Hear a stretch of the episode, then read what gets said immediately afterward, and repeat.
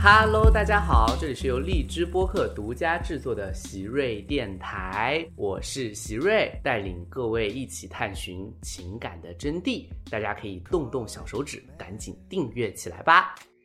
Hello，大家好，这里是由荔枝播客独家制作的席瑞电台。嗨，大家好，我又来了，我又是冯小彤。对，很多观众就会疑惑了，说方晓彤为什么返场返的这么快？明明就没有多少期，对是不是我请不到嘉宾了呢？当然不是，当然是， 没有没有没有没有， 我真的是没有办法替你 掩盖。没有，因为啊，这一期播出的时候，方晓彤这一季《封神时刻》就已经完成了，在席瑞看来，《奇葩说》就是一个封神榜节目，每一集都有一个人没封有神。一个人封神，对吗？但是不得不说，这一期的封神节目确确实实大家想不到哦，也不是想不到，那个时候已经播 出了，就是想不到在这道题里面方晓彤会封神。是的，是因为这是一个跟宠物相关的题。对，没有想到我们亲密关系已经要开始聊宠物了。哎，我这还是我主张，我跟席瑞说，我觉得应该有一期的亲密关系要和宠物相关的，因为你知道现代社会啊，刘老师在 刘老师在自己的著作中曾经昭示到，现代社会这个 alone 这个词越来越少，但是 lonely 这个词越用越多。说现在的人其实经常跟人社交，但是回去的时候自己一个人会感觉孤独，所以宠物我觉得确实是现代社会与人陪伴时间最长的一个动物。你今天看哲学看的有点晕啊， 宠物是陪伴人最长时间一个动物，动物是不不然然花花。 就是在上一期的题目里面叫做好不容易找到的真爱怕狗，你要不要把自己的狗狗送走？对，就这里面它其实有真爱和狗两个要素。那我觉得比较奇怪就是真爱跟方晓彤确实没什么关系，确实是没有什么关系，所以大家很明显能够知道，就是这道题它要聊的就是狗。对，就是真 菌。这道题就是真爱对我来说是个盲区，所以我完全把它在我的这个题目里面变成一个假想和设想的对象。那狗的话是真实存在的吗？狗，我真的从小就养狗，我真的是在狗堆里养长大的， 那你是什么？就是我在狗堆里长大，因为我妈特别喜欢养狗。 你妈喜欢养狗？对我妈喜欢养狗，我妈你妈就喜是欢她的养狗狗没有断过，但是我妈有点方狗，方狗就是是哦，我对懂，你就有叫方点人克狗，啊有点克狗，但是她还是人克狗，我倒是第一次听说。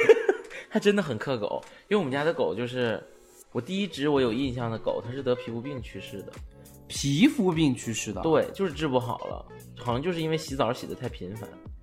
你妈妈是个很爱干净的人。刚养狗的人有一种幻想，嗯你知道吗？他觉得有狗的生活和没狗的生活能够达成一种统一的干净的程度，那是不可能的。哦，我懂了，就是她总觉得养了狗之后家里面对家也要还一直能是保持洁净那么，的，就是我只要勤扫，然后我勤给它洗，它就没有味道，它就没有。味道。其然后它实是就不可能的，狗味儿就是狗味儿，它就一定会有那个狗味儿。嗯对，然后后面呢？你们大概你小时候经历了几只有印象的狗？你觉得？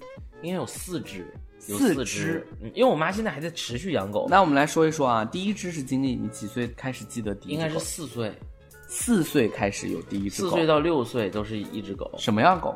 田园一犬、只京巴，京巴啊。嗯，然后当时是妈妈和你一起啊养，我妈养，我主要负责在旁边观赏。大只还是小只啊？嗯，中型犬嘛，这京巴就是，嗯呃，不能算很小，不像吉娃娃那种很小的。所以你是这个第一眼看到狗就觉得不害怕吗？嗯，对我小时候就不害怕。动画片儿，我看动画片儿里的狗也都是很正常的。你被狗咬？过吗？没有啊那那，其还实长大被咬过一次。啥时候？过年那是我们家的第二只狗，就是我总和那个狗互动。那是只什么狗？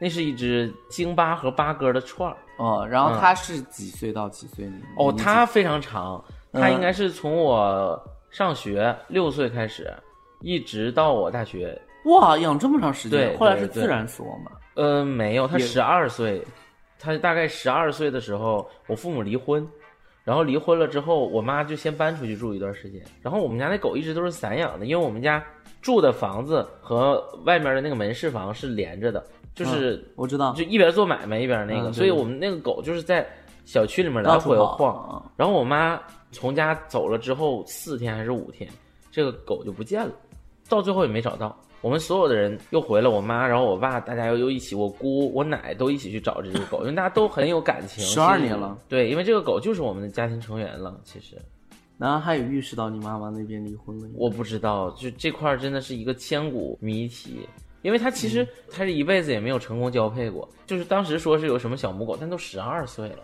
十二岁相当于人类年龄都九十多了，嗯再老来俏也不至于这 样吧，就是对，嗯它就消失了。消失了。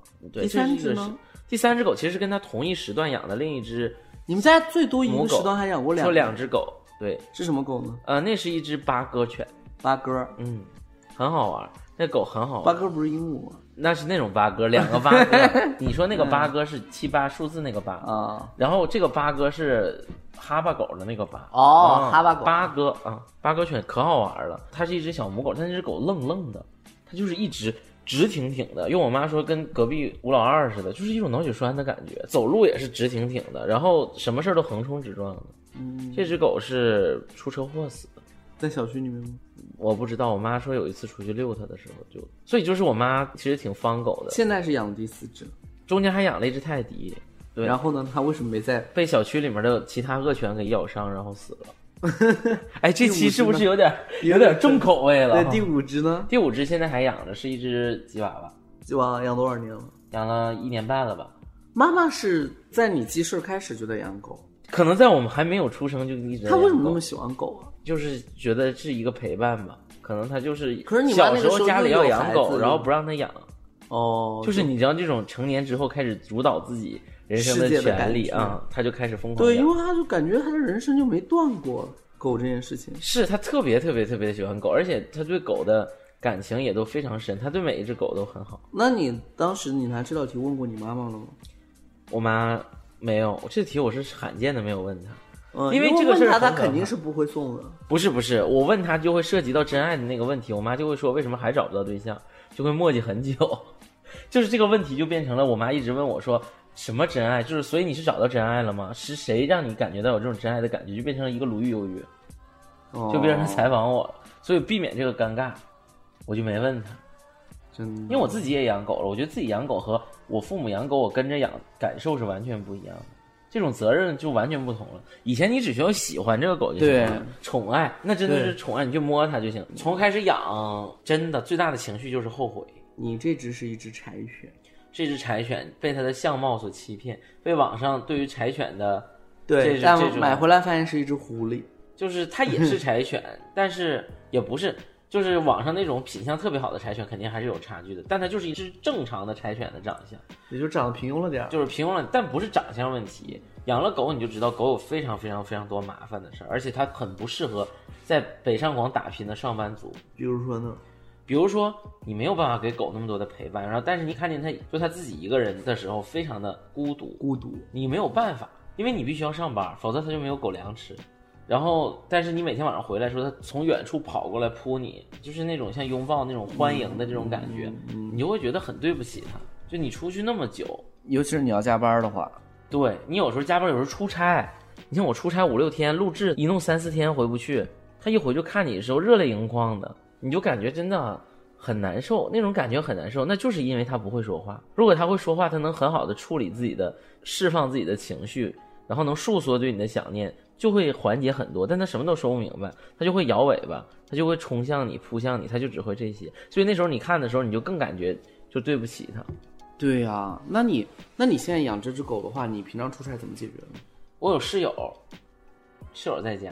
多新鲜的道理 啊！对，我有室友，就是室友乐于帮你照顾吗？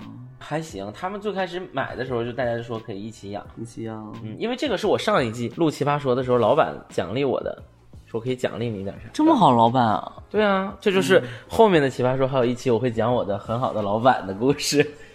所以他就送你一条狗，他送了我一只柴犬，然后他跟我一起去买的。当时就是恨自己没狠心，再多花点钱买一个品对呀、相更买一个好的品，相更好一点的，但不好意思敲他竹杠，我觉得五千块钱已经很贵了。五千块钱还好哎。其实买狗对是于一个这样老，板来说，真的还好。但我在我、哦你思考是对狗来说，我思考是对老板。在我们公司，其实有两种观念关于养狗。我们公司台湾的同事，他们都认为狗是不可以购买的，狗不能购买，对，狗不应该有购买，那狗不购买干嘛呢？就是领养？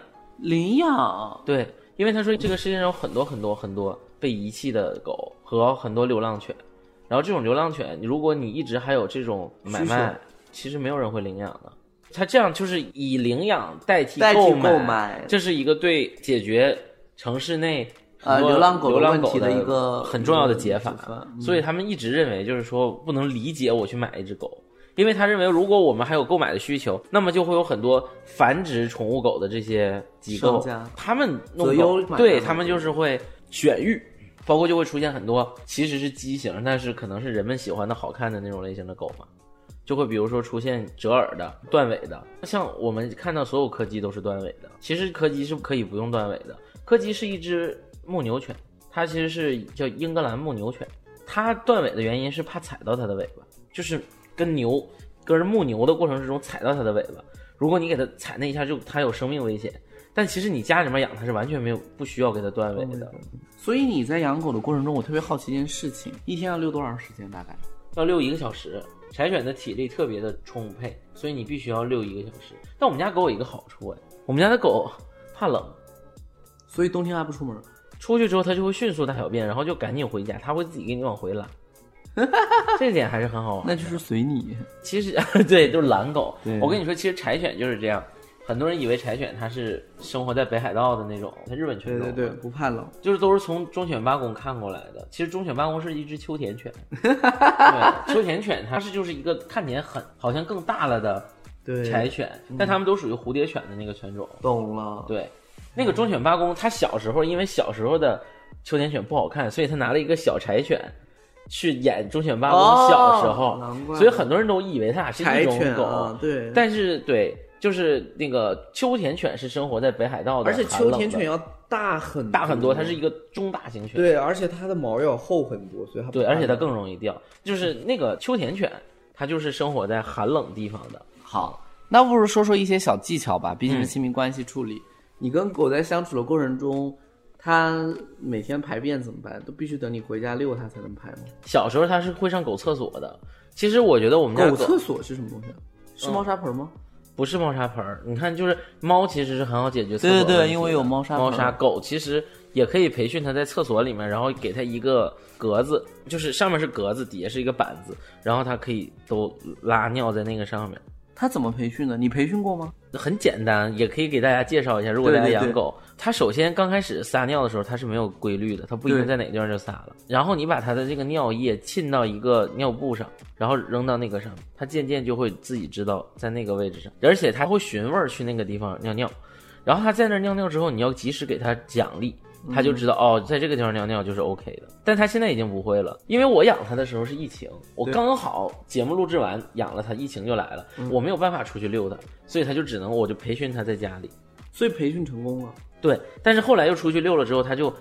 因为柴犬是很爱干净的狗，对它不喜欢自己的生活环境里有自己的狗尿味儿和狗屎味儿，对，对，所以它就不太接受了。后来它知道要下楼，它就会一直憋着，憋着等你回来了，然后再去溜达。所以它是你不在家后不会落。对，它不在家里面有拉。其实狗真的没有大家想象中那么，可能有有一些犬种它比较爱拆家或者什么的。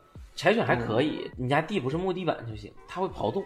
嗯，跑动，所以它拉这个问题解决了。嗯，那第二个问题就是，它要是咬家里面的桌椅板凳儿怎么办呢？赔呗。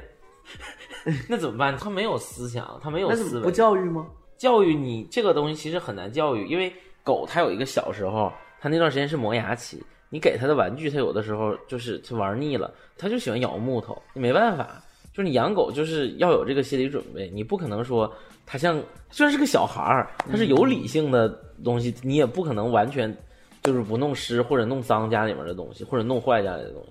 所以他去咬桌椅板凳，你就让他咬。是不是买什么磨牙的玩具嗯能用？这就是养狗人的一个极大幻觉，觉得你给他买什么东西，他就应该喜欢这个东西，他就是喜欢那个木头的桌角，他就是喜欢那个沙发角，你就给买了，他就不玩儿，那个很正常。哦，因为那你那个东西可能不是实木的，但你的家具是实木的，他喜欢咬木头。其实养狗还是他每天要吃多少？像这样一只成年柴犬吃狗粮，吃不了多少，两顿狗不能吃太多，吃两顿就是狗粮，狗两两盆儿跟它吧。加餐吗？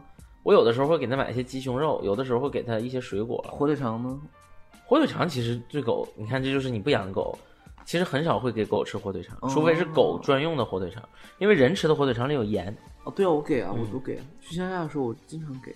对，其实你在外面的野狗怎么喂都行，家养犬，哎，为什么野狗可以喂的随意的很多？不，这也不能吃，那也不能吃，我看它什么都吃啊。因为你知道野狗的寿命其实很短，跟野猫一样的。嗯野狗猫是多久野狗的寿命其实都很短，野猫更短。野猫因为冬天没有办法避寒，它们自己的体毛和体质更弱，所以它们很多都会到汽车底下去避寒，有的时候没压车死吗？对，其实野猫是很难活过一个一年寒暑的的那野狗呢？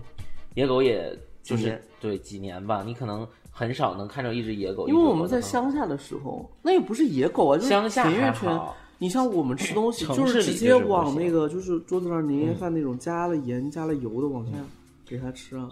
就是你自己养狗的时候，肯定希望它更好嘛。你说它一定会不好吗？也未必。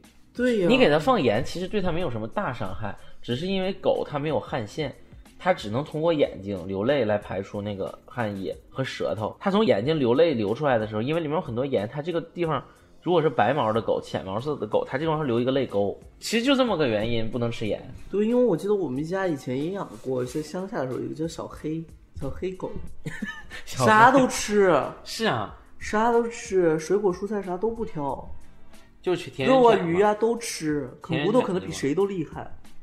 是啊，就有一个小。但现在的狗都不让啃骨头了。不是不让啃骨头，它可以啃大块的骨头和更坚硬的骨头，但不能啃鸡骨头。对，因为它那个会把自己刺死。对，因为鸡骨头很容易咬碎，但是它的嗯切面很锋利，狗吃东西很快的，我知道会划对到自己的就肠划道到自己的啊喉咙肠子。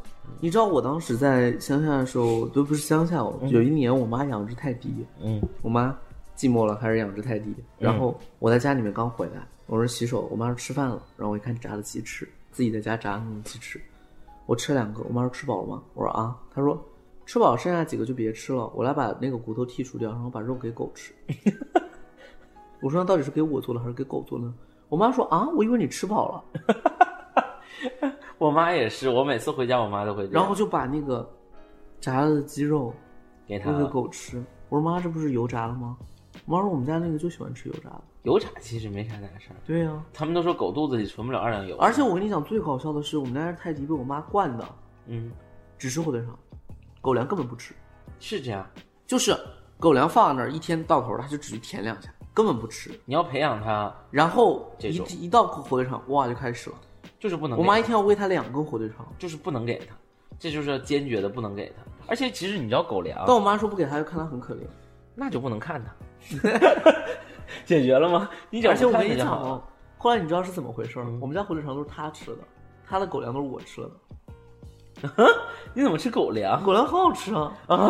你这我们家真的那个吗狗粮是那种小麦谷物，加那个什么鸡肉碎在里面，嗯但是还有点狗咸味儿。不行，不能吃狗粮，因为狗粮的那个食品标准不一样。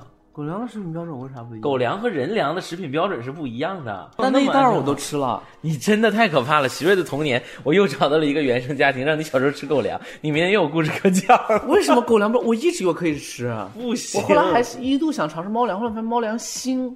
嗯，猫粮里更多的鱼骨。对可，以猫粮我不三文行，鱼皮狗粮我可以。现在的好的狗粮已经就是不可以吃的不是那种了，已经不是那种做成干粮了，人家现在都是湿粮。我们家狗现在只吃。我知道什么。那种罐头啊，那种，然后就把它挤。哎，我在奇葩说拿 MVP 得到最有用的礼对品、呀就是狗粮，给了我一个是狗湿粮的大还是礼什么包，有一半儿湿粮，那你一把半儿干干的给粮我。吧。 徐瑞，你太惨，我请你吃饭， 请你吃饭，别这样，徐瑞太惨了， 在家里小时候吃狗粮， 你知道，我跟同学有一个特别好笑的笑话，嗯我那天跟他在外面吃饭，我看见一家子人在那吃饭，嗯嗯我说现在小孩真的很没规矩，搁桌子上又打又闹又挑那个菜，我们小时候吃饭我都不能上桌的， 嗯，然后我同学说。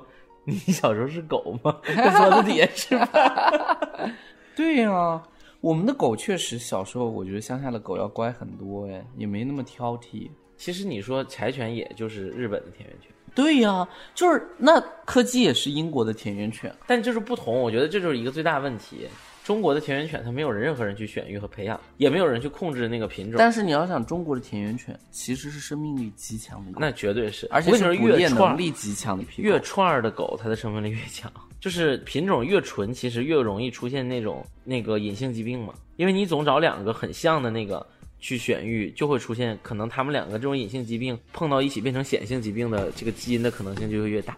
哦，狗还有这样的一个说对，法，哦所以你越是选育的东西，就越容易出那个问题。那你说，那我还有个疑惑哈，就是如果说狗在家里面大喊大叫，你怎么去训练它？我家狗不会喊，不出声。那如果要喊叫，你了解过吗？嗯因为我其实家是狗个很特难别喜欢叫，其实这是个很难的事儿，我嗯觉得就、这个跟邻里之间处关系就很难了，对呀、因为我还没有你遇不到过是这种邻里，狗你自己都会觉得很难受，那还行，它不会吵死了。 狗在你家，它不会跟你喊的。如果你们两个能和谐相处，其实这有一个困境问题，就是你最后这个狗就是没养成功，也没有培养它很好的习嗯惯，你到底是应该怎么办的问题。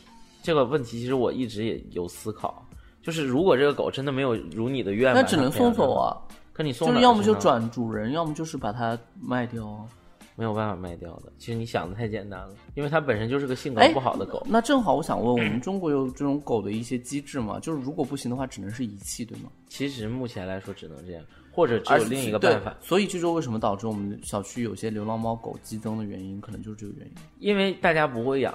我跟你说，很多的这种流浪猫狗出现在大学，大学生小孩忽然想养，养了之后又控制不了，然后把宿扔管又了抓，或者是他毕业了养了三年他就走了，又带不走，他就放在这儿。其实面对一个你没有养好的狗，其实可以去宠物学校，现在有很多宠物学校去帮你重新培养它们的性对，格。但我也记得他们说，也有一些就是劣根性非常强的，就是没法训练好的，就其没实办法。这真的是一个困境，对，这很难就解是决。这个就没办法了。对，就是因为没有这个单独的有这样一个说法。但我觉得你要忍，这就好像你家里面如果有一个精神病人，你就是要自己去做代价。但是精神病可以送给精神病专门的医院啊。嗯，有的时候就是那种轻微的，人家不收的。哎，那我也有一个疑惑哈，那像我们现在就是关于这个流浪猫狗，其实网上争论很多啊，嗯，所以现在就是说退出机制还是很少的，退出机制，嗯，就是所以，其实我认为大家养狗一定要慎谨慎重，而且我希望咱们中国能有更多的，就是如果这个狗你不想养了，然后会有这样的收容机构。当然，肯定源头上你养就要负责任。有什么技巧可以是真的断定自己不是两三天热度？有没有那种体验式的？就是，对我建议大家其实要不我会觉把得朋这友是的好狗事借来家里面先处两天，那不行，那是人家培养成功的狗，哦所以你还是觉得什么都好弄。那怎么办呢？嗯就是他必须得要体验，就跟你不可能就是因为我觉得现在大多数人很多爱狗是说，我看朋友家的狗好可爱，我玩两天我爱，嗯但真正让你照顾它吃喝拉撒你就不爱了，嗯就看生孩子是一个道理，嗯你看别人家小孩子的时候最乖，打扮漂亮在你眼前，但是拉扔屎拉尿开始哭的时候你就不但是喜欢扔孩子犯法，扔狗不犯法。对呀、啊所以我就是说，就是有什么办法可以让他们提前，就是能不能，就是嗯先其实我也适应觉得一你下说这个体验其实挺好的，有这种体验中心。但是其实如果能去选择体验的人，他的责任感就够强。但是本质上就是一个责任感不够。对，我觉得就是我真心建议，就是我觉得现在这个社会还是有替代方案，我觉得如弃果嗯养就是应该有惩罚方。如果你不喜欢，你是可以去，就是你如果不想养，只是喜欢它可爱，你是可以去猫咖、狗咖嗯，玩的，对，对吧？比你自己养的成本要低，嗯然后你时间也灵活，又不用你来照顾，然后的话，我觉得为什么一定要占有呢？对吧？对你去一个狗咖里面因找为一你只狗，嗯你真的会喂发现，我我真的奉劝各位，如果你是个年轻人，而且你有非常强烈的职业理想，嗯真的不建议在这个年轻的时候养狗，嗯，因为你真的没有你想象中那么闲。对，你回家很累了之后，还要有一些社交，对吗？对你又要刷抖音，你又要玩这个，你没时间陪他，他很惨，他真的很惨。如果他真的只是一个你每天下班带他去撒个尿、拉个屎，然后吃饭的一个干饭机器，那他和你家的扫地机器人没有任何区别。我觉得有一句话是这么说的，他说就是对于你来说，你还有喝酒、有朋友、有游戏，但是对于狗来说就就它只只有你，你对吧？嗯这个其实还是挺现实的。就是其实我也觉得在这段关系里面，狗是没有选择的，嗯，我对我这地方就是希望，而且狗不能挑主人。对我希望这个地方，我想告诉大家一件事儿：如果你没有确认自己真的很需要陪伴，嗯，就不要轻易的养一个宠物，因为有的时候是我们觉得忽然有一个时间，你就觉得你哦，觉得你孤独我了好孤独啊！但是这个它不是常态的。对如果你要是这样的话，你选择一个宠物，这个宠物是没法退货的，对它有十几年呢。对，好，那感谢冯晓彤过来跟我们聊了聊他家养狗的故事，以及一些小的技巧分享给他。最后也是提醒大家，就是对养狗这件事情，我们一定要慎重、慎重，再慎重。好，那我们今天谢谢冯晓彤，我们今天呢就先到这里，拜拜。拜拜。